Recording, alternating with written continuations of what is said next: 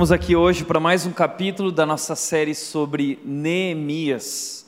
Neemias é um livro que está lá no Antigo Testamento, um livro escrito há 2500 anos atrás, mas que nos traz lições tão atuais e tão importantes.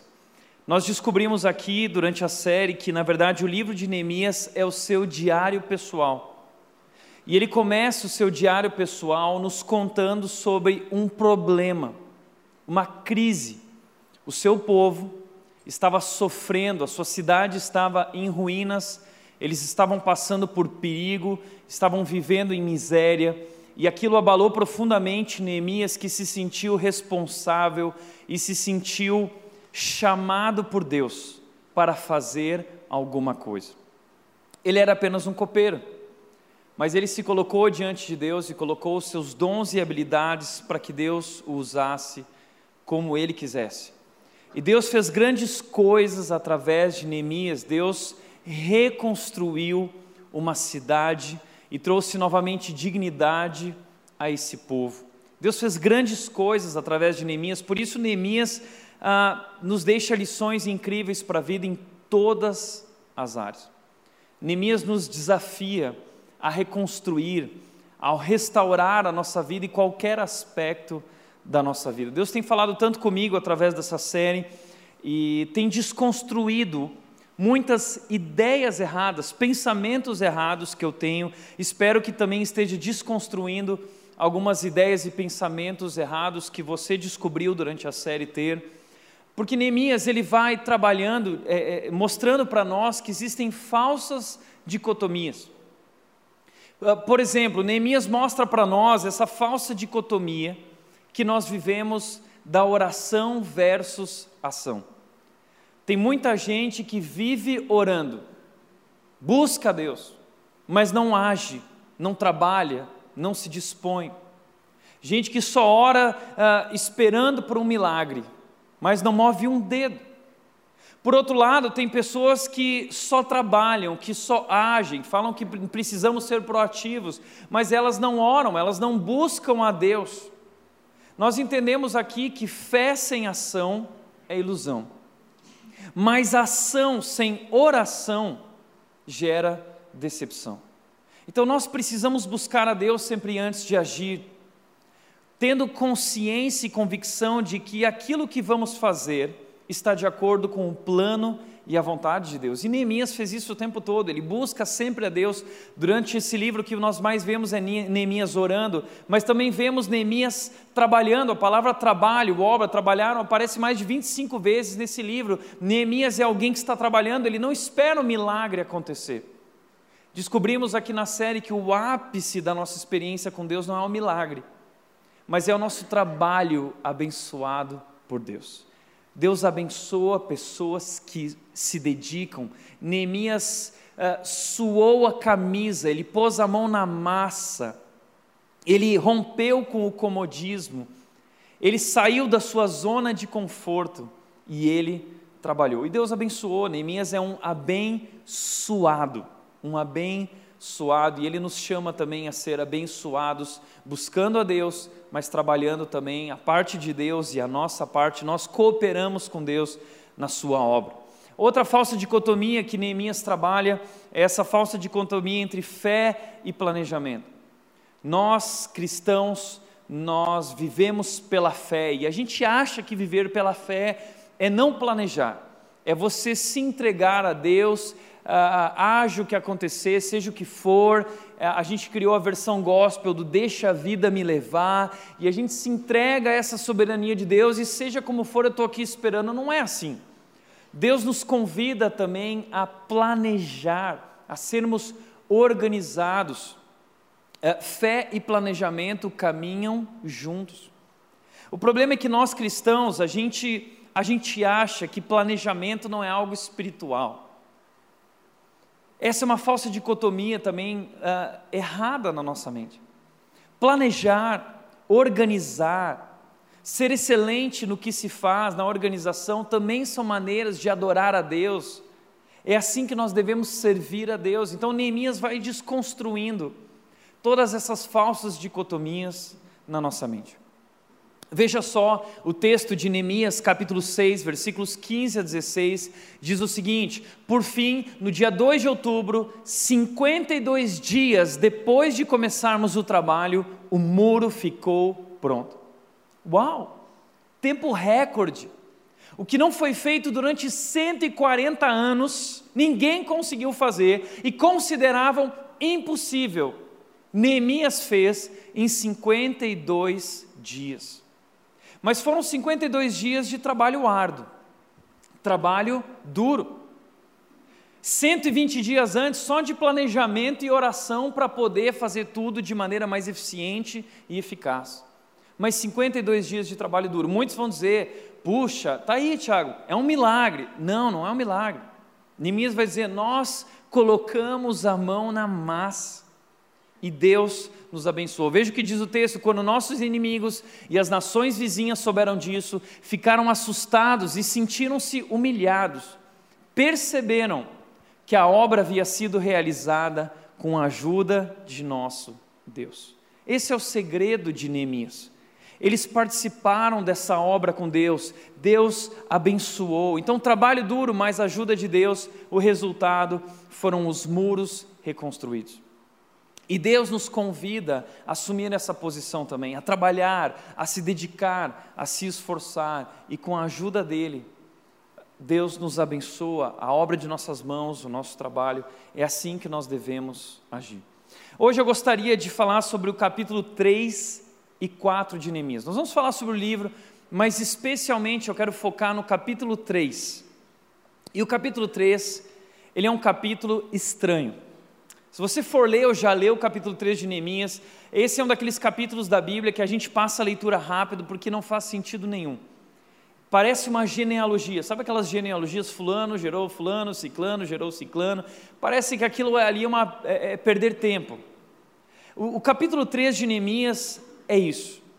Neemias está descrevendo a obra e o trabalho e como ele organizou a obra e o trabalho. Então ele vai descrevendo os trabalhadores e suas tarefas. Fulano cuidou dessa parte, Ciclano cuidou dessa parte, Fulano fez a outra parte. E nós não podemos menosprezar esse capítulo. Talvez nós temos aqui uma das maiores lições de organização de toda a história. E é isso que me deixa tão impressionado, como um livro escrito há 2.500 anos atrás pode nos trazer lições de organização e liderança tão atuais. Antes de qualquer livro de liderança ou de empresas eficazes for ser lançado, a Bíblia já nos trazia princípios que servem para tudo nesse mundo. Então a Bíblia é um livro extremamente incrível, extremamente atual, e o que nós vamos descobrir no capítulo 3 de Neemias é como organizar um grande projeto. Como organizar as nossas vidas. Como planejar, como lidar com projetos, como lidar com tarefas, como lidar com pessoas. Eu acho incrível, existe aquele livro considerado um dos maiores livros de liderança do mundo, que é Os Sete Hábitos das Pessoas Altamente Eficazes. Você, com certeza, se for ler o livro, você vai identificar os sete hábitos em Neemias. Neemias está muito à frente de qualquer livro de liderança, nos trazendo lições importantes. Então, hoje, se você precisa organizar a tua casa, se você precisa organizar a tua vida, se você precisa organizar a sua empresa ou organização, eu quero te convidar a aprender algumas lições muito importantes com Neemias. Primeira delas, a primeira lição que nós vamos aprender com Neemias é que organizar grandes projetos nós precisamos simplificar. Precisamos simplificar. E o que é simplificar? Simplificar é eliminar o desnecessário, para que nós possamos dar mais foco ao que realmente é importante e ao objetivo. E o segredo é que o simplificar nos torna mais produtivos. Simplificar nos torna mais eficientes, mais eficazes. É o segredo das grandes organizações. As organizações mais sólidas são as mais simples. E Neemias tinha um grande projeto, mas ele organizou um plano simples. E não pense, muita gente confunde simplificar simples com fazer de qualquer jeito. Não, não tem nada a ver com isso. Na verdade, simplificar demanda, requer mais organização e mais trabalho, mais planejamento, mas traz mais eficiência e traz mais produtividade. Neemias fez isso. Neemias simplificou como ele fez isso. Veja só, Neemias 2,17 diz: Mas então eu lhes disse: Vocês sabem muito bem da terrível situação em que estamos. Jerusalém está em ruínas, essa é a situação, suas portas foram destruídas pelo fogo. Então ele diz: Venham, vamos reconstruir o muro de Jerusalém e acabar com essa vergonha. Neemias, diante do problema, ele tem uma visão, ele tem um objetivo claro. Qual é o objetivo dele? Reconstruir os muros. E ele comunica isso com clareza. Vamos reconstruir os muros. E é tão simples, é tão claro que as pessoas entendem. Eles entenderam e no versículo 18 eles responderam o seguinte: eles responderam, sim, vamos reconstruir o muro. Vamos reconstruir o muro. Eles entenderam qual era o objetivo. Neemias comunicou de maneira que eles podiam compreender e participar daquilo. E quando as pessoas entendem o que está sendo falado e elas entendem que podem participar e contribuir com aquilo de alguma forma, elas ficam animadas. E foi o que aconteceu com eles. Diz o texto: ficaram animados para realizar essa boa obra. Então Neemias nos ensina como simplificar. Agora imagina se Neemias tivesse falado de outro jeito, como muitas vezes nós falamos. Nós parece que complicamos ao invés de descomplicar. Muitas organizações, muitas igrejas, muitas instituições, elas têm aquela, aquela, aquele grande objetivo que ninguém entende qual é o foco, porque não é claro. Imagina se Neemias tivesse feito isso. Ele teria dito para o povo o seguinte: pessoal, vamos fazer o seguinte, os muros estão caídos, a gente precisa. Vamos fazer o seguinte: vamos glorificar a Deus através da reconstrução dos muros de Jerusalém, que se encontram caídos em ruínas, envolvendo todos os habitantes nessa obra que será realizada com a ajuda do nosso Deus, promovendo assim transformação espiritual, renovação cultural, cura social a todos os habitantes e fazendo com que todas as outras nações venham a reconhecer o verdadeiro Deus Enquanto aguardamos que o Messias volte para estabelecer o seu reino e domínio através da nova Jerusalém para todos sempre, então sim viveremos e glorificaremos a Ele por toda a eternidade. Maranata, aleluia, amém. Não é assim que muitas igrejas fazem? Já viu aquela missão que está lá, é gigante, ninguém sabe o que aquilo significa, muito menos o pastor sabe como cumprir aquilo, porque não é claro porque não tem um objetivo claro. Agora imagina, Neemias acabou de falar isso para as pessoas, imagina. Aí ele fala assim: vamos lá, gente, agora repete, o que nós vamos fazer? Aí todo mundo, glorificar a quem mesmo, Neemias? Glorificar a quem? Você está entendendo? É confuso.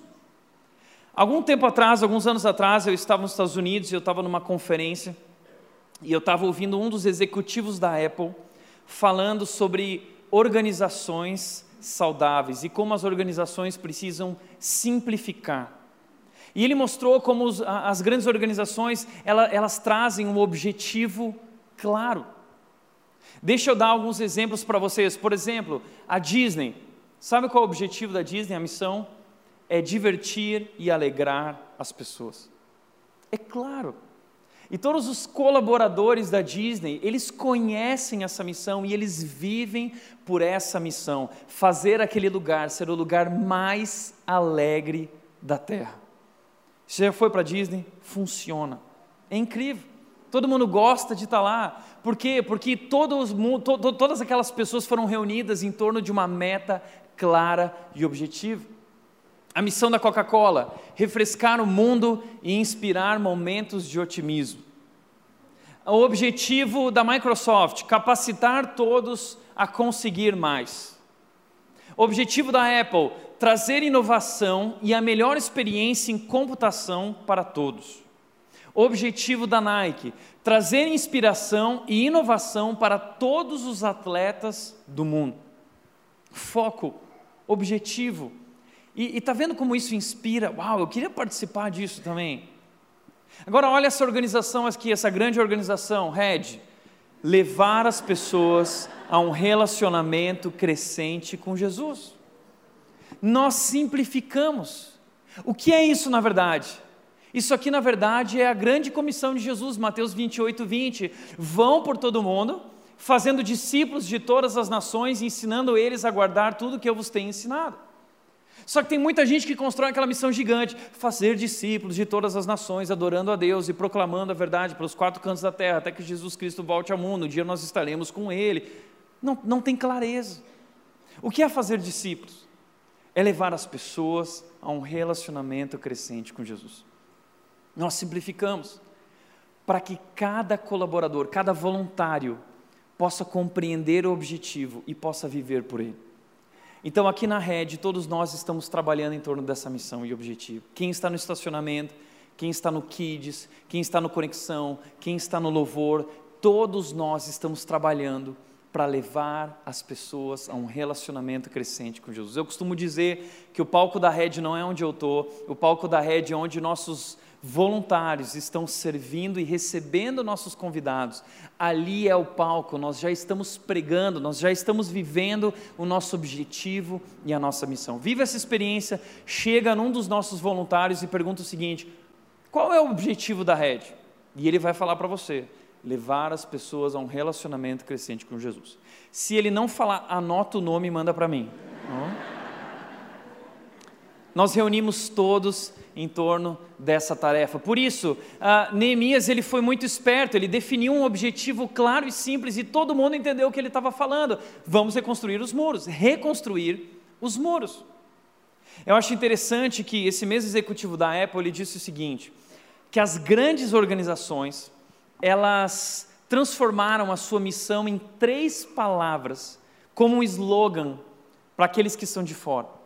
Então, por exemplo, a Nike transformou para Just Do It.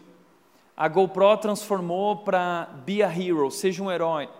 A Coca-Cola é Abra a felicidade. E a Red é Viva o novo. Por que Viva o novo? Porque 2 Coríntios 5,17 diz: Se alguém está em Cristo, é uma nova pessoa.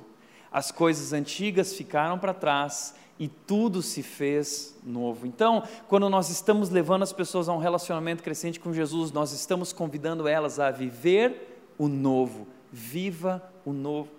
Está entendendo como simplificar traz inspiração? Parece que anima a gente, a gente entende, é tão claro é, é, é, e conquista a gente. Então Neemias fez isso, ele criou um objetivo claro e simples. Além disso, Neemias organizou de acordo com os agrupamentos que já existiam. Nós, aqui no Brasil, eh, nós vivemos numa cultura que não costuma planejar muito, a gente vive esse negócio do jeitinho brasileiro. E esse jeitinho brasileiro acabou trazendo para o Brasil muito atraso através de uma coisa chamada burocracia, que poderia ser traduzido por burocracia. E tudo aqui no Brasil demora, demora, demora, porque a gente complicou ao invés de descomplicar. E Neemias, quando ele vai uh, realizar o projeto dele, ele descomplica, por quê? Porque ele não vai criar uma nova organização, ele não vai criar novos agrupamentos. O que ele entende? Ele entende que as pessoas já estão definidas em grupos de afinidade. E ele aproveita esses grupos de afinidade que já existem, isso poupa tempo, e ele faz as pessoas trabalharem com quem eles já conhecem, com quem eles já amam, com quem eles já estão juntos. E ele usa esses agrupamentos que já existiam também, agrupamento de sacerdotes, o grupo dos levitas, o grupo dos homens de Jericó, o grupo dos homens de Tecoa, o grupo dos filhos de Hassená, e assim vários grupos, ele dividiu em 41 grupos. Por outro lado, Neemias também permitiu que as pessoas trabalhassem perto da sua casa. Veja o que diz Neemias capítulo 3, 23, diz, ao seu lado, Benjamim e Hassub consertaram o trecho em frente de suas casas. E Azarias, filho de Maceias e neto de Ananias, consertou o trecho ao lado de sua casa. Por que Neemias permitiu que as pessoas trabalhassem em frente ao lado de sua casa? Porque assim ele estava economizando tempo, energia e custo. As pessoas não precisavam atravessar a cidade para ir trabalhar no muro lá do outro lado. Gastariam uma hora, duas horas caminhando para chegar até lá. Não, ele, ele remiu o tempo, ele economizou energia, custos e fez as pessoas trabalharem em frente de casa. Aliás, fazendo isso, ele motivava as pessoas, porque havia mais significado em construir o um muro perto da sua casa, porque aquele muro é, defenderia e, e seria proteção para sua própria família. Então, aquela pessoa que ia trabalhar no muro de frente de casa sabia que trabalhar bem e construir o muro de maneira correta iria trazer retorno de proteção para sua própria família, para sua própria vida. Então, eles trabalhavam bem, isso trouxe mais motivação, mais inspiração para o trabalho, porque tinha um significado maior. Está tá entendendo como Neemias pensou em cada detalhe? Ele está simplificando as coisas, descomplicando, trazendo mais foco. Foi isso que permitiu eles serem mais produtivos e trabalhar em 52 dias, tempo recorde. Além disso, Neemias também dividiu a grande meta em pequenas tarefas. Às vezes, quando alguém fala para nós algo muito grandioso, um projeto grande, a gente se assusta. Nossa, o projeto era enorme, grande mas ele transformou esse projeto em pequenas tarefas. E ele dividiu essas tarefas, então cada grupo recebia uma pequena tarefa e falava assim: Ó, oh, isso eu consigo fazer. E cada um realizando a sua pequena parte, eles conseguiram realizar o todo, essa grande obra. Por isso, a segunda, o segundo princípio que nós aprendemos com Neemias é delegar, simplificar e delegar. Neemias delegou. No capítulo 3 de Neemias, o que nós mais vemos é o seguinte: ah, ele sempre diz o seguinte: os reparos da porta antiga foram realizados por Joiada. Os reparos da porta do vale foram realizados pelos habitantes de Zanô. Ele dividiu em tarefas pequenas. Os reparos da porta da fonte foram realizados por Salom. Os reparos do trecho seguinte foram realizados por um grupo de levitas. Os reparos do trecho seguinte foram realizados pelos sacerdotes. Ele delegou. Então a primeira coisa que Neemias entendeu é um princípio muito importante: ele trabalhou em equipe. E trabalhar em equipe é essencial quando estamos falando em grandes projetos, grandes organizações, ou seja o que for, o segredo é trabalhar em equipe. O que você mais vai ver nesse capítulo 3 são as palavras ao lado deles, ao lado dele, junto dele, porque eles estavam trabalhando em parcerias, em grupos. E quando nós trabalhamos em grupo, há mais ânimo para o trabalho. Quando você vai fazer uma entrevista de emprego, uma das primeiras coisas que as pessoas perguntam é: Você trabalha bem em equipe? Ah, claro que eu trabalho bem. Mas será que isso é verdade? Porque nós vivemos numa cultura individualista e nós somos egoístas. E às vezes a gente quer fazer do nosso jeito, a gente não aceita o jeito do outro. A, a, verdade é que nós temos dificuldade de trabalhar em equipe e nós acabamos menosprezando um dos maiores princípios de sucesso, que é o trabalho em equipe. E a Bíblia já falava isso há 2.500 anos atrás, em Eclesiastes 4,9, o sábio disse: é melhor ter companhia, é melhor ter parceria do que estar sozinho, porque maior é a recompensa do trabalho de duas pessoas maior é a recompensa do trabalho de uma equipe. É isso. Trabalhar em equipe vai trazer um resultado maior. Eu lembro, eu já contei isso aqui uma vez, eu fui correr no parque, e eu fui correr com uma pessoa da igreja, Lucas Ribeiro. Isso aconteceu alguns anos atrás. E eu já estava sem correr fazia uns três anos, e eu, não, eu preciso tomar jeito, vamos lá correr. E a gente foi correr, a gente começou lá no começo do parque, no estacionamento, e a gente começou a correr. E eu pensei, não, a gente vai dar só uma voltinha na primeira volta ali do parque. E aí o Lucas não parava, ele continuava, ele mantinha o ritmo. E eu sou muito competitivo, eu fiquei pensando, nossa, eu não posso dar uma de fraco, eu sou gaúcho macho. Né? E aí eu fui correndo, fui correndo. E eu por dentro estava assim, ah oh, meu Deus, não aguento mais, não aguento dar um passo. Mas o Lucas continuava firme, ele continuava firme. E, eu, e, e a gente passou a segunda volta e ele virou para mim e falou assim: E aí, vamos mais uma? Eu falei, vamos, né? vamos lá, vamos mais uma. A gente foi três voltas lá do parque, deu quase uns seis quilômetros lá. E quando chegamos, eu estava simplesmente destruído. Fiquei pensando, meu, eu vou passar mal agora. Aí Lucas virou para mim e falou assim: Cara, você corre bem, hein? Eu falei: Não, Lucas, eu estava acompanhando você. Ele falou: Não, Tiago, eu não aguentei o primeiro quilômetro. Você está entendendo por que eu trabalho em parceria em equipe? Um vai inspirando o outro, entendeu? E a gente ia correndo e, assim foi. Agora, se você for correr sozinho, o teu resultado vai ser muito menor. Assim também é com o trabalho. Quando nós trabalhamos com alguém do nosso lado, a gente encontra mais inspiração, a gente encontra mais motivação para a gente fazer o que precisa ser feito. Então Neemias trabalhou com equipe, fez as pessoas trabalharem uma do lado da outra e uma ficava motivando a outra. Esse é um segredo. Olha só que interessante, a igreja de Jesus é isso. Nós somos um corpo e nós trabalhamos juntos. E existe força nessa unidade o livro de Atos, do primeiro capítulo até o capítulo 10, você vai ver uma igreja maravilhosa, um grande projeto, transformação de pessoas. Qual era o segredo deles? A Bíblia diz: eles estavam unidos, eles estavam juntos, eles estavam de comum acordo. A força da unidade, juntos nós somos melhores. Neemias entendeu isso e ele usou esse segredo, a força da unidade. Neemias, além disso, focou nos que queriam trabalhar. Neemias não perdeu tempo com quem não queria trabalhar. Veja o que diz a Bíblia. Neemias 3,5 diz: Os habitantes de Tecoa consertaram o trecho seguinte: embora seus líderes se recusassem a trabalhar com os supervisores da construção. Então teve um pessoal que estava se recusando a trabalhar. Não, porque nós somos bons demais para sujar as nossas mãos com esse tipo de trabalho. Imagina um supervisor sobre mim. Eu sou um líder. Então tem muita gente que só tem disposição porque almeja uma posição. O Washington estava me falando essa frase, ele disse o seguinte: uh, se você só tem disposição por causa de uma posição, você precisa repensar a tua motivação. Talvez a tua motivação está errada, você não está servindo, você está preocupado com a sua imagem, o que vão pensar de você, se vão ficar te elogiando, se vão. Então, a, acaba sendo sobre você e não sobre aquilo que precisa ser feito de fato. A verdade é que Neemias soube uh, perceber que existem os que se dedicam e os que se esquivam. O mundo está dividido entre os acomodados e os fazedores. E Neemias trabalhou com os fazedores, com os que estavam dispostos.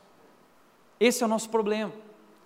Às vezes a gente perde muito tempo com, com pessoas que não querem trabalhar. Neemias não perdeu o sono dele, Neemias não ficou magoado, Neemias não ficou preocupado, Neemias não perdeu nem um segundo com quem não queria trabalhar. Ele resolveu trabalhar e focar naqueles que queriam trabalhar e fazer e tinham disposição para isso. O nosso problema como líderes, às vezes pastores, é que nós queremos agradar todo mundo. Essa é a receita do fracasso, é querer agradar todo mundo. E aí na sua igreja você tem lá 80% das pessoas estou dentro. Vamos lá, vamos trabalhar. E tem um grupo lá de 20% que são aqueles complicados. Toda igreja, toda, toda organização tem gente complicada. E esse é o problema, a gente gasta mais tempo querendo agradar essas pessoas, querendo conquistá-las, do que gasta tempo investindo nos que estão afim. Isso eu aprendi na minha jornada de 17 anos de ministério como pastor. Um dia o meu mentor virou para mim e disse: Tiago, não perca seu tempo com quem não quer trabalhar. E vou falar, a verdade é, quem não trabalha, dá trabalho. Quem não trabalha, dá trabalho. As pessoas que mais dão trabalho dentro da igreja são as pessoas que não movem um dedo para fazer alguma coisa.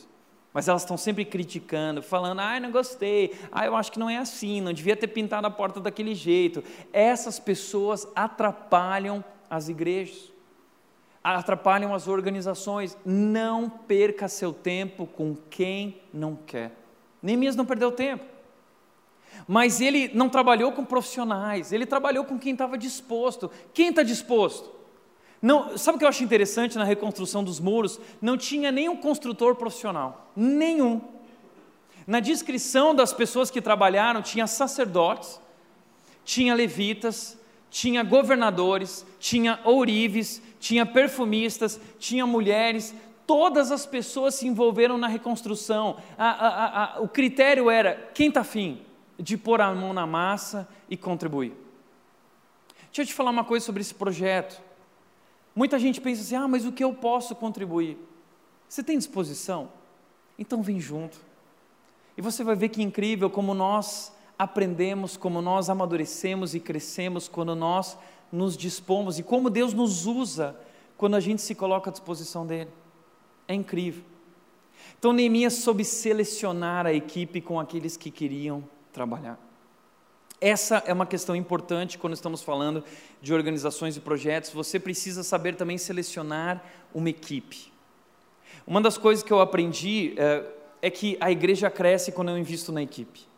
Se eu tivesse mantido as coisas sobre mim, não tivesse descentralizado, muitos pastores e líderes são centralizadores e por isso a igreja vem abaixo, porque eles não querem dar autonomia para outras pessoas, eles não querem dividir as tarefas, eles têm medo de que alguém faça sombra para eles, então eles não dividem, eles centralizam. Isso destrói a igreja, isso destrói a organização, isso destrói a empresa, você não vai crescer. Mas eu descobri que quando você investe numa equipe e quando você dá autonomia para essas pessoas, a igreja cresce, a organização cresce, sai ganhando, se torna saudável. Mas você precisa saber a quem você vai delegar. Porque uh, o problema, eh, se, se você não está dando as coisas para a sua equipe, ou é porque você contratou mal, ou é porque você uh, uh, não confia nos seus líderes. E se você não confia, novamente, foi você que contratou mal. Max Geringer ele diz o seguinte: seja demorado para contratar. Por que ser demorado para contratar?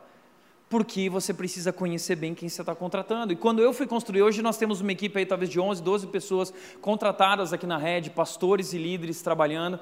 E eu ah, pensei nisso, eu falei, eu quero acertar nas minhas contratações. Essa semana um pastor veio aqui, esse é o segredo da rede, o segredo da rede é a nossa equipe. Eu contratei caras bons, gente boa. E um pastor veio aqui essa semana e falou assim: Tiago, qual é o segredo de contratar equipe? Essa é a pergunta que os pastores mais têm feito para mim. Porque os pastores são bons de Bíblia, mas são muito ruins de planejamento, de organização. E não que eu seja, mas eu procurei estudar e conhecer, e eu bolei, eu criei uma ferramenta de contratação. E eu vou compartilhar com você, quem sabe isso pode te abençoar, onde você estiver, como contratar uma equipe. Eu criei os quatro P's. E eu trabalho assim aqui na igreja. Primeiro P, planejamento. Então, quando eu vou contratar uma pessoa aqui na igreja, a primeira coisa que eu penso é no planejamento. Isso tem que estar planejado. Não é porque a pessoa passou na minha frente, deu vontade, bateu um vento, e eu falo assim: ah, vou te contratar. Né? Você é meu amigo, que legal, vamos ficar junto. Não é assim que as coisas funcionam. Elas funcionam de acordo com necessidade. Então nós fazemos um planejamento, análise SWOT, com fortalezas e fraquezas, e aí a gente percebe quais são os pontos fracos da rede de necessidades. Ah, são esses aqui. E desses aqui, quais são necessários uma pessoa de tempo integral trabalhando para resolver essa questão? Ah, esse aqui, esse aqui, esse aqui. Então nós fazemos um planejamento e contratamos de acordo com a necessidade. Segundo lugar, o segundo P é prioridade dentro desse planejamento, nós, quais são as prioridades, o que é mais importante, o que nós vamos fazer primeiro. Terceiro P é possibilidade, nós temos recursos para isso. Temos recursos financeiros aqui na igreja para contratar uma pessoa para essa área e quanto nós podemos pagar por isso? E por último, então, nós pensamos no perfil. Quem é a pessoa para essa área? O que essa área exige? Que tipo de pessoa e qualidade essa área precisa? E aí a gente pensa no perfil. Esse é o erro de muitos líderes. Eles contratam por amizade, contratam por comodidade, a pessoa está ali próximo. Não é questão de proximidade, é questão de perfil. O que esse, o que esse, esse lugar exige? Esse lugar exige, nós, eu, nós criamos os quatro Cs. Primeiro C, caráter. Quando pensamos em perfil, nós procuramos quatro Cs em um líder? Primeiro, caráter. Caráter é inegociável. Ele tem que ser íntegro, tem que amar a Deus. Porque pastor que não tem caráter não serve. Então, tem que ter caráter. Segundo lugar, tem que ter competência. Não é só caráter. Tem gente que tem caráter, mas não é competente. Não é bom no que faz. Tem que ser competente. Quais são as competências dele? Ele tem as competências necessárias para essa área. Aliás, o problema das igrejas, e porque muitas igrejas não vão para frente, é porque os pastores são péssimos organizadores e, e, e no planejamento, naquilo que fazem. E, e, muitas vezes a gente vive, essa, a gente espiritualiza demais, assim, falando assim, não, mas ele tem chamado. Pastor não tem que ter só chamado. Pastor tem que ter competência. Pastor tem que saber estudar, pastor tem que saber falar, pastor tem que saber se relacionar com as pessoas, pastor tem que saber organizar. O problema é que a gente aceita, o cara não deu certo em nada da vida, ele fala assim: ah, você é pastor. Hã? É isso, esse é o problema. Então, se você quer ser pastor, você precisa mais do que chamado. Você precisa ter o dom e habilidade para isso. Deus pode te abençoar, você pode desenvolver, mas você precisa trabalhar e ser excelente para isso. Então, uma das coisas que eu levo a sério é competência. O cara pode falar que tem chamado, mas se não tem competência. Uma das coisas que eu fiz é que eu tinha um sonho, deixa eu te compartilhar isso, eu tinha um sonho de construir a igreja referência de comunicação no Brasil. Quem sabe estamos chegando lá. E eu pensei assim, eu preciso de alguém bom na área de comunicação, que lidere essa área. Quem eu vou contratar? E eu comecei a pesquisar. E aí eu descobri uns caras que eram muito bons de comunicação e eles me falaram: não, porque nós somos treinados pelo fulano. Eu falei: quem é o fulano? É o Tiago Cata. Eu falei: pô, esse Tiago Cata aí é bom. O cara treinou um monte de gente, todo mundo, todo mundo que esse cara treinou é bom. Então esse cara deve ser bom. Aí eu fui descobrir, liguei para o fulano, liguei para o ciclano, me fala aí desse cara, me fala desse tal de Tiago Cata aí. E aí o Tiago Cata estava lá no Espírito Santo, a gente começou a conversar, o Tiago Cata me convidou para ir pregar lá na igreja dele. E eu só aceitei, não para pregar, eu queria mesmo ver o que ele estava fazendo. E aí quando eu cheguei no Espírito Santo, quando eu cheguei no Espírito Santo, o Tiago Cata estava trabalhando lá, eu cheguei e uma pessoa veio me buscar no aeroporto. Pessoa, eu entrei no carro, e a pessoa, ah, pastor Tiago, tudo bem, tá, começamos a conversar, tal, daqui a pouco eu virei para ele e falei assim, você gosta do Tiago Cata? O que, que, você pode me falar sobre o Tiago Cata? Não, é incrível, tá, não sei, mal sabia ele que eu ia roubar o Tiago Cata de lá. Né? Mas falou bem, todo mundo. Aí cheguei lá, olhei o projeto dele, o que ele tinha construído, um negócio fantástico. Eu falei, pronto, tá aí, é competente, olha o trabalho bem feito, está aqui o resultado, está aqui os frutos, e aí trouxe o Thiago Cato e a área de comunicação da Red Bull explodiu. Então não é por acaso, é planejado, é pensado, é trabalhado nos mínimos detalhes, e assim nós vamos fazendo, caráter, competência. Eu virei para o Thiago Cato e falei assim, cara, você quer vir ajudar a construir a igreja que vai ser referência de comunicação no Brasil? Ele falou, nossa, Tiago, eu quero você sabe fazer isso? Ele falou: Olha, eu nunca fiz isso, mas toca para mim que eu mato essa no peito e dou um jeito. Eu falei: É isso, está disposto, a gente vai desenvolver, a gente vai construir isso junto. É assim, pessoas dispostas. Compromisso, compromisso com o trabalho, gente que gosta de trabalhar, gente que gosta de fazer, não é acomodado gente que não se esquiva do trabalho, compromisso e por último, carisma. Tem que saber se relacionar com as pessoas, tem que saber conversar com as pessoas, treinar as pessoas, delegar, isso tudo é importante. Então está aqui um segredo para te ajudar quando você for contratar também uma equipe. Esse é um dos segredos de uma grande organização. Por outro lado, uh, Neemias, além disso, ele desenvolveu descrições claras das tarefas. Ele deu descrição clara, cada um tinha uma descrição clara do que devia ser feito. Agora imagina se Neemias chegasse lá e falasse assim, galera, reúne aqui, reúne aqui, ó, vamos reconstruir os muros, tá? Mas cada um aí encontra o seu lugar. Vamos fazer o seguinte, vamos trabalhar juntinho, todo mundo junto no mesmo lugar? E a gente vai aos poucos indo para os outros. Ia virar um caos, ia ser uma bagunça. Ele planejou, a cidade tinha 12 portas, ele dividiu de acordo com as 12 portas em 41 pedaços, e ele pegou cada grupo por afinidade que já existia e delegou para esse grupo uma pequena tarefa realizável. E eles podiam enxergar e mensurar aquilo, eles falaram, ah, isso dá para fazer, isso eu consigo. Por outro lado, colocou as pessoas no lugar certo. Esse é um outro segredo, porque a pessoa certa no lugar errado vai dar errado. Então você precisa pôr a pessoa certa no lugar certo. A pessoa certa no lugar errado vai começar a atrapalhar. Então Neemias colocou as pessoas certas no lugar certo. Ele percebeu. Um exemplo: Neemias colocou os sacerdotes para trabalhar na porta das ovelhas. Sabe por quê? Porque a porta das ovelhas era onde as pessoas traziam os animais para sacrificar no templo. Então a porta das ovelhas era a porta de interesse dos sacerdotes.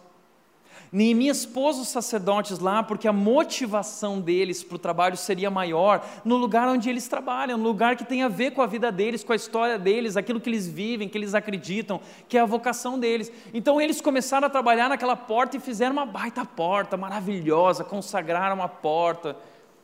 Porque ele colocou as pessoas certas no lugar certo. Também estabeleceu 41 supervisores, um supervisor para cada grupo. O texto diz, Neemias 3,17: os reparos do trecho seguinte foram realizados por um grupo de levitas que trabalharam sob a supervisão de Reum, filho de Beni. Então, o, o, capítulo inteiro ele vai falando: esse supervisionou esse grupo, esse grupo foi supervisionado por tal, aquele grupo foi supervisionado pelo tal. Uau, simplificar, delegar. Terceiro lugar, Neemias motivou aquelas pessoas. Terceira dica, terceiro princípio para você organizar um grande projeto é motivar essas pessoas. A motivação é um ponto muito importante. Como Neemias motivou essas pessoas? Neemias capítulo 1, versículo 2 diz: Anania, um dos meus irmãos, veio me visitar com alguns homens que haviam chegado de Judá. Perguntei-lhes a respeito dos judeus. Olha que interessante a pergunta de Neemias. Trouxeram um problema para Neemias. A Neemias pergunta assim: ah, como estão os judeus? Ele está falando, como estão as pessoas? Como está o povo? Depois ele pergunta, e como está a situação em Jerusalém? Ele está perguntando sobre as estruturas. Então ele tem um olhar para as pessoas e para as estruturas. Ele sabe diferenciar e ele sabe trabalhar com os dois. Aqui nós vivemos uma dicotomia. Nós costumamos dizer que existem pessoas que são pessoas e pessoas que são tarefas. Já ouviu isso? Ah, essa pessoa aqui ela é tarefas. Essa pessoa aqui é pessoas. Ok, isso pode até existir. Mas o segredo dos líderes é que eles são bons com pessoas e eles são bons com tarefas. Neemias é esse homem. Ele sabe lidar muito bem com pessoas e ele sabe lidar muito bem com tarefas. Ele é bom planejando, organizando, mas ele é bom motivando aquelas pessoas a trabalhar e fazer. Esse é o segredo. Isso é liderança. Como Neemias fez isso? Deixa eu mostrar. Neemias 2, 17 e 18 diz: Neemias falando com o povo, agora ele está falando com as pessoas, chamando elas para o trabalho. Olha como ele motiva. Vocês sabem muito bem da terrível situação em que estamos. Jerusalém está em ruínas. Ele coloca a situação, ele apresenta a situação real. Ele mostra a realidade. Ele não fantasia, ele não cria uma ilusão, ele mostra a verdade. Ele fala assim: esse é o porquê, esse é o nosso porquê, nós precisamos. Então ele diz: venham, vamos reconstruir o muro de Jerusalém e acabar com essa vergonha. Essa é a visão.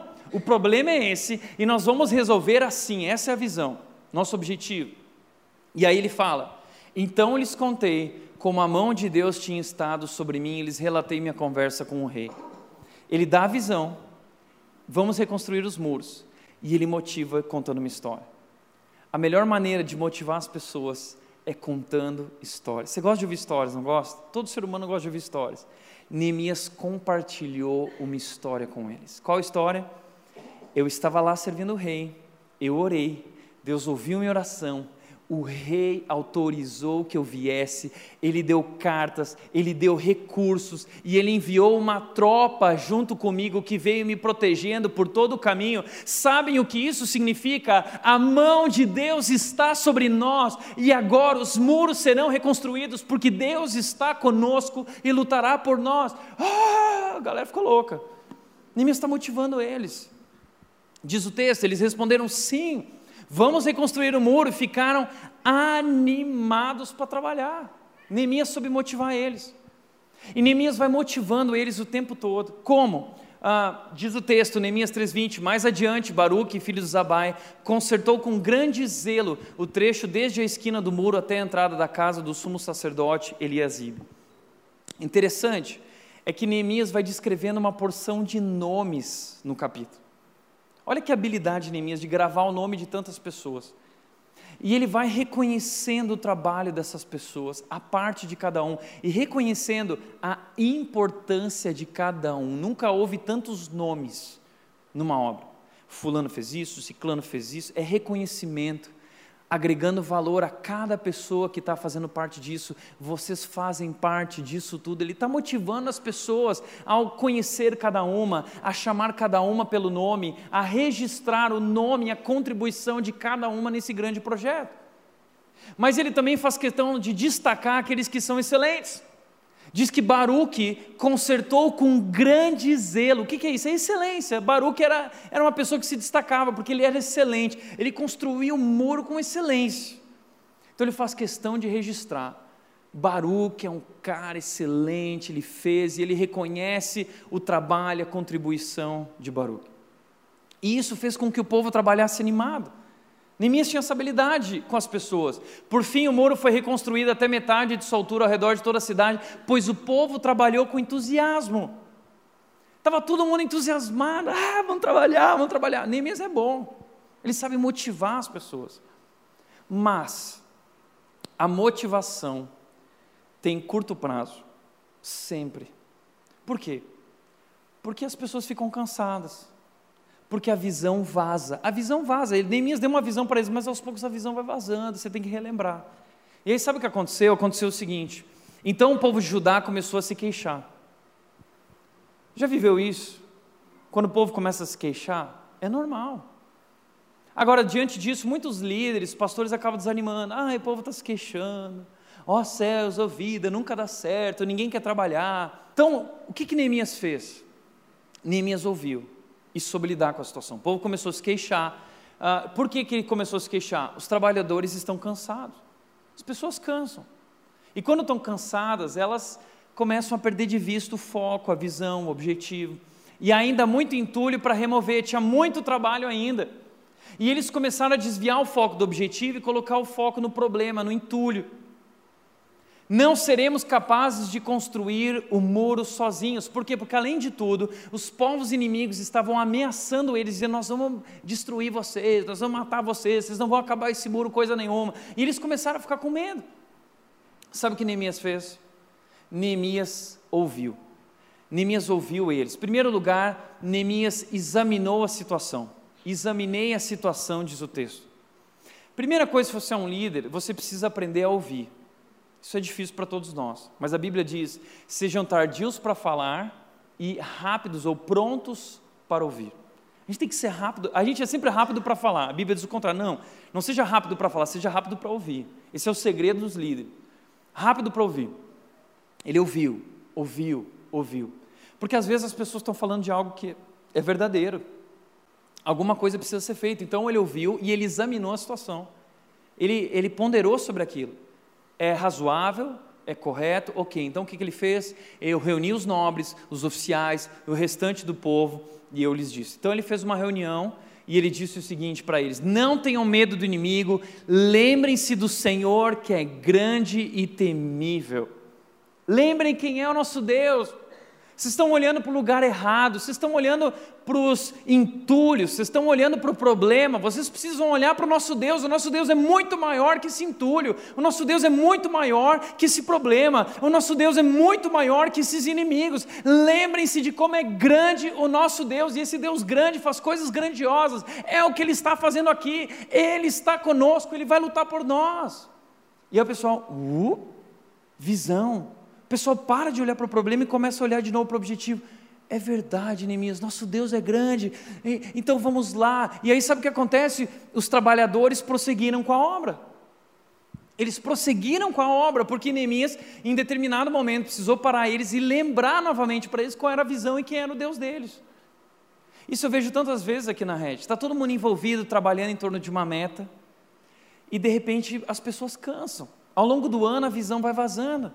E você precisa reunir de novo as pessoas e lembrar qual é a visão, qual é o nosso objetivo e quem é o nosso Deus, por que nós estamos fazendo isso e quem está conosco. Aí reúne o pessoal do Kids, reúne o pessoal da banda, aí o pessoal sai, ah, é animado de novo. É assim. Você precisa constantemente motivar e animar e relembrar a visão para as pessoas, porque a visão vaza. Então, Neemias também bolou uma nova estratégia. Então, já que os inimigos estão dizendo que vão vir, então cada um vai trabalhar com uma das mãos levando as cargas, enquanto com a outra vai segurar uma arma. Então eles tinham uma espada, todos os construtores tinham uma espada presa à cintura, e eles ficavam carregando tijolo e massa, e eles ficavam com a espada aqui pronto para se algo acontecesse. Mas ele disse: se algo acontecer, o tocador de trombeta vai ficar comigo para dar o sinal de alerta. Então ninguém vai lutar sozinho. Ele disse assim: expliquei aos nobres oficiais e o restante do povo, a obra é extensa, a gente está separado. Uns dos outros ao longo do muro. Quando ouvirem o toque da trombeta, corram para onde ele soar. Nosso Deus lutará por nós. É todo mundo junto. Ninguém luta sozinho. Uau! Ninguém luta sozinho. Entenda isso, esse é um grande princípio para a sua vida. Não lute sozinho. Nós somos fortes quando nós estamos juntos. É a força da unidade. E o nosso Deus luta por nós. É isso que é a igreja. Na igreja nós vivemos juntos, não existe cristão vivendo solitário, não existe. Igreja é um corpo, nós vivemos junto, é um corpo que se encaixa perfeitamente e nós precisamos uns dos outros e o Deus está conosco. Neemias motivou eles. E quarto lugar, Neemias consagrou tudo aquilo a Deus, e todos eles consagraram aquilo a Deus. Simplificar, delegar, motivar e consagrar. Veja o que diz o texto. Neemias 3:1 Então o sumo sacerdote Eliasib e os outros sacerdotes começaram a reconstruir a porta das ovelhas. Eles a consagraram. Como assim? Vamos ler de novo o texto. Eles fizeram uma porta, eles construíram uma porta e consagraram a porta. Colocaram as portas no lugar e reconstruíram um muro até a torre, que também consagraram. Agora eles consagraram a porta, e eles consagraram o muro. Para nós é tão de, estranho entender isso. Por quê? Porque para nós não faz sentido nenhum consagrar tijolo, consagrar muro, consagrar porta, consagrar argamassa. Por quê? Porque para nós consagrar são coisas assim espirituais, oração, coração, adoração. Existe uma, mais uma falsa dicotomia que é desconstruída aqui em Neemias. É essa falsa dicotomia entre o sagrado e o profano. Ah, isso aqui é sagrado, isso aqui é profano. As pessoas acham, não, que o Tiago faz é sagrado. O Tiago está pregando a palavra, ele é um pastor, então, coisas sagradas, servir a Deus é ser um pastor, é ser um missionário. O que eu estou fazendo no mundo não é para Deus, é secular, é profano, é ganhar dinheiro, não tem nada a ver com Deus. Você está enganado. Você está redondamente enganado. Esse é um grande problema de nós cristãos, essa dicotomia que nós construímos que não deveria existir. Porque tudo deve ser consagrado a Deus. Sabe o que eles estão fazendo? Eles estão dedicando aquela porta para Deus. Deus, essa porta aqui é sobre quem tu és, é sobre a tua glória. Deus, esse muro aqui nós estamos trabalhando, mas é sobre a tua glória. E eles dedicam tudo que eles fazem a Deus. Tudo que nós fazemos precisa ser dedicado para Deus. Tudo é espiritual. Veja o que diz a Bíblia 1 Coríntios 10, 31 diz: Assim, quer vocês comam, bebam ou façam qualquer outra coisa, qualquer coisa que você fizer, façam tudo para a glória de Deus, façam tudo glorificando a Deus. Eu estou comendo, eu estou bebendo, eu estou trabalhando, eu estou correndo, o que você fizer, faça isso dedicando a Deus, tudo deve ser dedicado a Deus. Não existe diferença entre o que é espiritual e o que não é espiritual a não ser que você está fazendo algo que vai contra a palavra de Deus, aí você jamais deveria fazer isso. Mas tudo que nós fazemos deve ser dedicado a Deus. Veja o que diz Colossenses 3,17: E tudo que fizerem ou disserem, façam em nome do Senhor Jesus, dando graças a Deus, o Pai, por meio dele. Tudo que fizerem, façam em nome de Jesus. Você vai varrer chão, varre em nome de Jesus. Você vai fazer planilha no Excel no seu trabalho, o chefe pediu, faz a planilha no Excel, em nome de Jesus, a melhor planilha que aquele chefe já viu, para que ele pegue a planilha e fale assim: Uau, que planilha! Que Deus! Tá entendendo? Você vai arrumar cadeira na igreja, você vai fazer em nome de Jesus.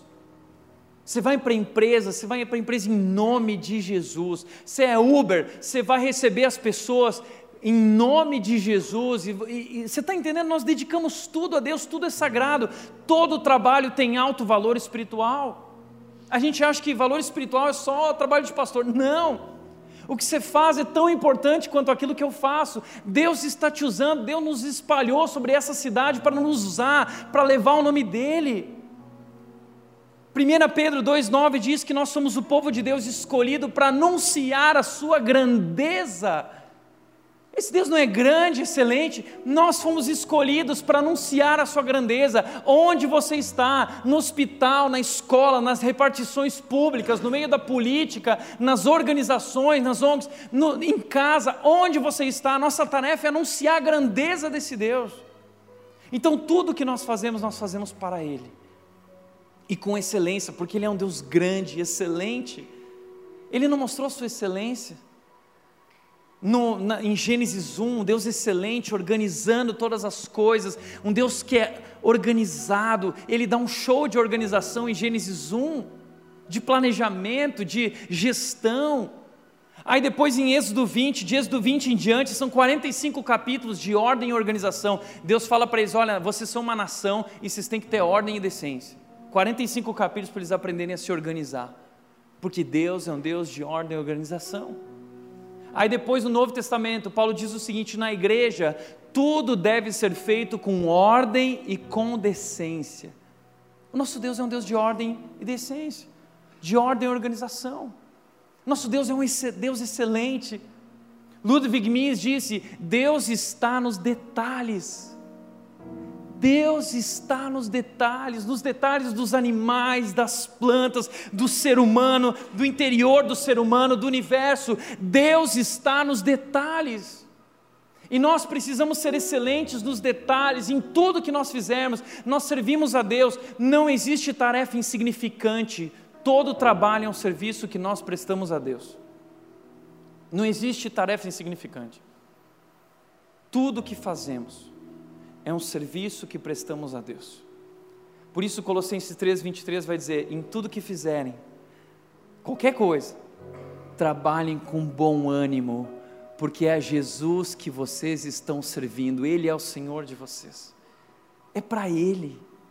Dedique a sua vida a Ele, dedique o que você faz, seja nos estudos, seja em casa, tudo nós dedicamos para Ele e temos que eh, não ser apenas bons cristãos na igreja, nós temos que ser cristãos na empresa, nas organizações. Deixa eu te falar uma coisa: ser cheio do Espírito Santo não é você ser um bobo, não é você ficar rodopiando, ser cheio do Espírito Santo não é falar em línguas, ser cheio do Espírito Santo é você ser excelente no trabalho. Pessoas que não são excelentes no trabalho não são cheias do Espírito Santo. O Espírito Santo é um espírito de ordem e organização, porque ele é o espírito do nosso Deus. Ele é um espírito excelente, de um Deus excelente.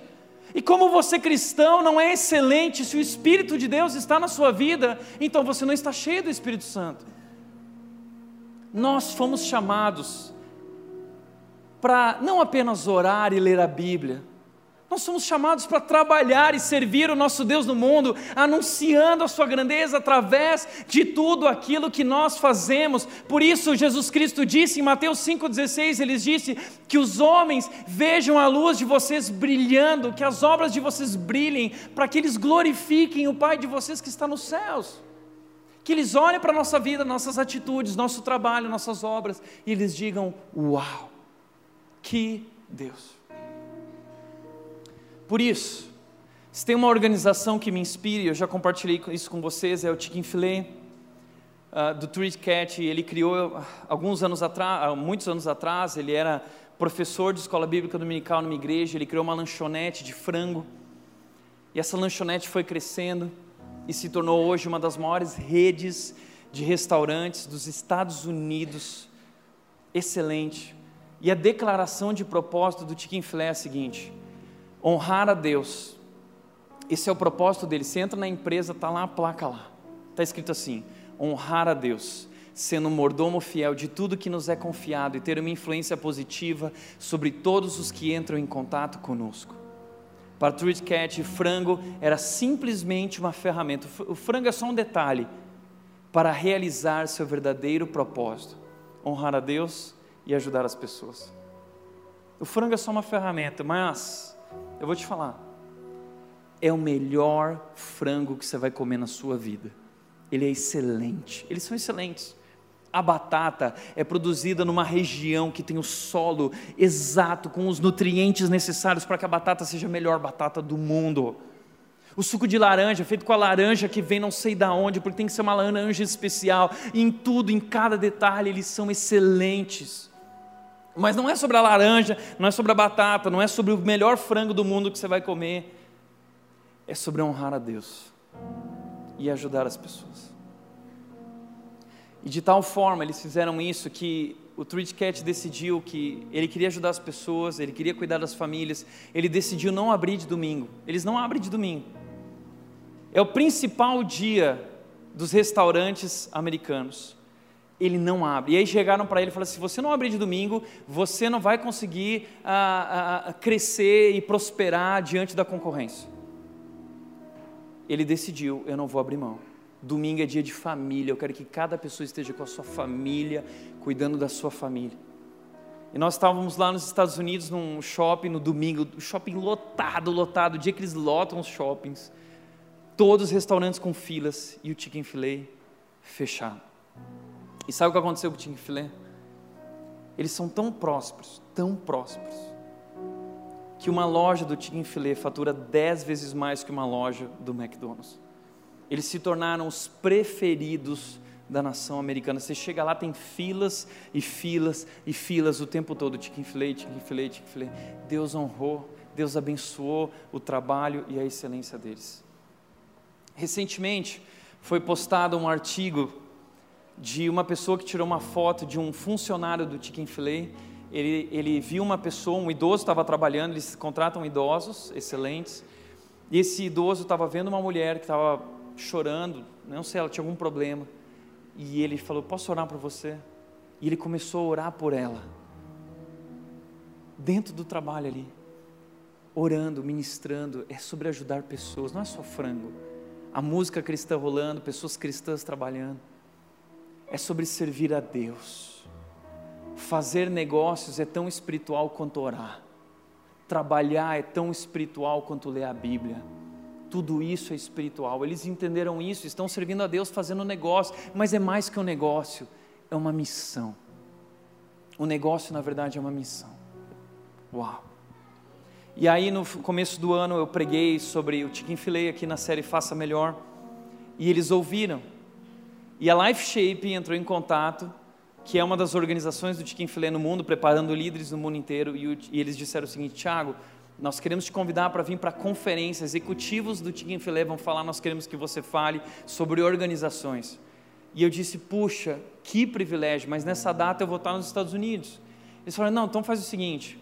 Nós queremos que você conheça a sede do Chicken Filet lá nos Estados Unidos. Vai até lá. E nós fomos. Na nossa viagem para North Point, a igreja, nossa igreja parceira, o Chicken Filet fica em Atlanta, a sede e nós fomos até a sede, um lugar maravilhoso, parece o Google. E nós chegamos lá, aquele lugar transpira Jesus. Eu fui muito mais impactado, em toda a viagem, de todas as igrejas que eu fui, onde Jesus falou comigo, foi dentro do Chicken Filet. Está entendendo? Transborda princípios, transborda amor. A gente chegou lá, estava tendo devocional com os funcionários, estava tendo louvor com os funcionários, nós estamos falando de uma das maiores empresas do mundo, transformando a vida das pessoas. E se você for, é incrível, eles estão sendo estudados no mundo hoje. Cristãos excelentes. E aí nós estávamos fazendo tour. Aí uma a mulher que estava fazendo tour com a gente falou: está ah, acontecendo um negócio que nunca aconteceu. A gente falou: o que foi? Ela falou: o board do Chicken Filet está aqui, o presidente, os diretores, está todo mundo aqui. Aí eles fizeram assim, dentro da salinha, fizeram assim para nós: vem aqui. Nós entramos dentro da salinha com aqueles bilionários. E aí eles viraram para nós e falaram assim: de onde que vocês são? Ah, somos do Brasil, que legal, bacana. Sabe o que nós estamos fazendo aqui? Eles falaram: nós temos uma reunião agora sobre o nosso negócio, mas nós estamos orando uns pelos outros.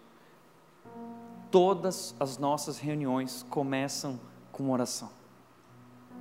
Não parece Neemias? Sempre orava a Deus antes de agir. Ele falou: todas as nossas reuniões começam com orações. Nós oramos uns pelos outros e oramos pelo que estamos fazendo aqui para Deus. Uau!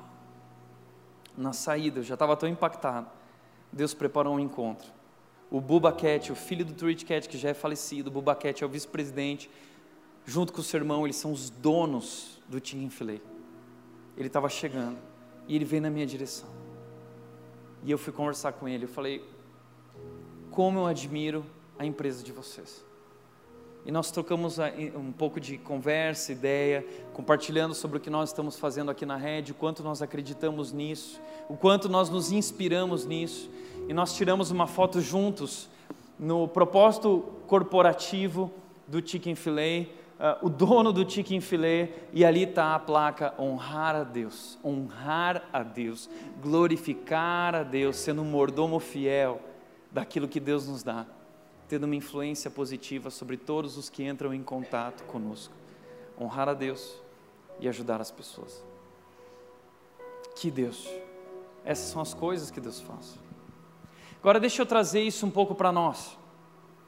Nós somos uma igreja. Somos uma organização, mas mais do que uma organização, nós somos um organismo Romanos 12, 4 e 5 diz: Da mesma forma que nosso corpo tem vários membros e cada membro uma função específica, assim também é com o corpo de Cristo. Somos membros diferentes do mesmo corpo e todos pertencemos uns aos outros. Nós somos assim e cada um de nós tem uma função específica aqui dentro, dentro dessa missão, desse objetivo. Efésios 4, versículo 16 diz: Deus faz com que todo esse corpo, a igreja, se encaixe perfeitamente e cada parte ao cumprir sua função específica, ajuda as demais a crescer, para que todo o corpo se desenvolva e seja saudável em amor. Posso te falar uma coisa? Se você faz parte da igreja de Jesus, você é um cristão, Deus te deu um dom. Sabe por que Ele te deu um dom? Porque o dom é para servir os outros. E Ele está dizendo que você tem uma função com esse dom, uma função específica é sua, é singular. E quando você começar a trabalhar e colocar a mão na massa, você ajuda os demais a crescer, você faz parte disso. E se nós só teremos uma igreja saudável se todos juntos nós estivermos juntos trabalhando, lutando e servindo ao nosso Deus em torno dessa grande meta que é honrar a Deus através de nossas vidas e levar o nome de Jesus Cristo. Então a pergunta que eu quero fazer para você é: qual é a sua parte no muro? Qual é a sua parte no nosso muro? Nós estamos fazendo uma grande obra aqui, mas não é sobre o Tiago, não é sobre o nome Red, é sobre Jesus, é sobre levar as pessoas a um relacionamento crescente com Jesus. Nesse ano nós vamos levar centenas de pessoas a Jesus através do batismo. Uau! É algo grandioso. Você tem feito parte disso? Você está fazendo parte disso? Você tem muito, Deus te deu um dom. Vem fazer parte daquilo que Deus está fazendo aqui na rede. Nós precisamos de você. Por isso, para refletir e praticar, em primeiro lugar, todo trabalho é um serviço que prestamos a Deus, dedique tudo que você faz a Ele. Dedique tudo que você faz. Segundo lugar, organizar, planejar, delegar e ser excelente no que se faz também são maneiras de adorar a Deus. Adorar a Deus não é só orar e ler a Bíblia, cantar. Adorar a Deus é com nossa vida, nosso trabalho, nossas obras, nossa excelência. Os grandes homens de Deus foram excelentes, organizaram, planejaram. Abraão, Davi, Salomão. Eles não ficaram só orando e lendo a Bíblia. Deus te chamou para muito mais do que isso. Terceiro lugar, você faz parte do grupo dos trabalhadores ou dos acomodados? Você faz parte do grupo dos que se dedicam ou, ou dos que se esquivam? Assuma sua parte no mundo. Você tem uma parte, uma função específica.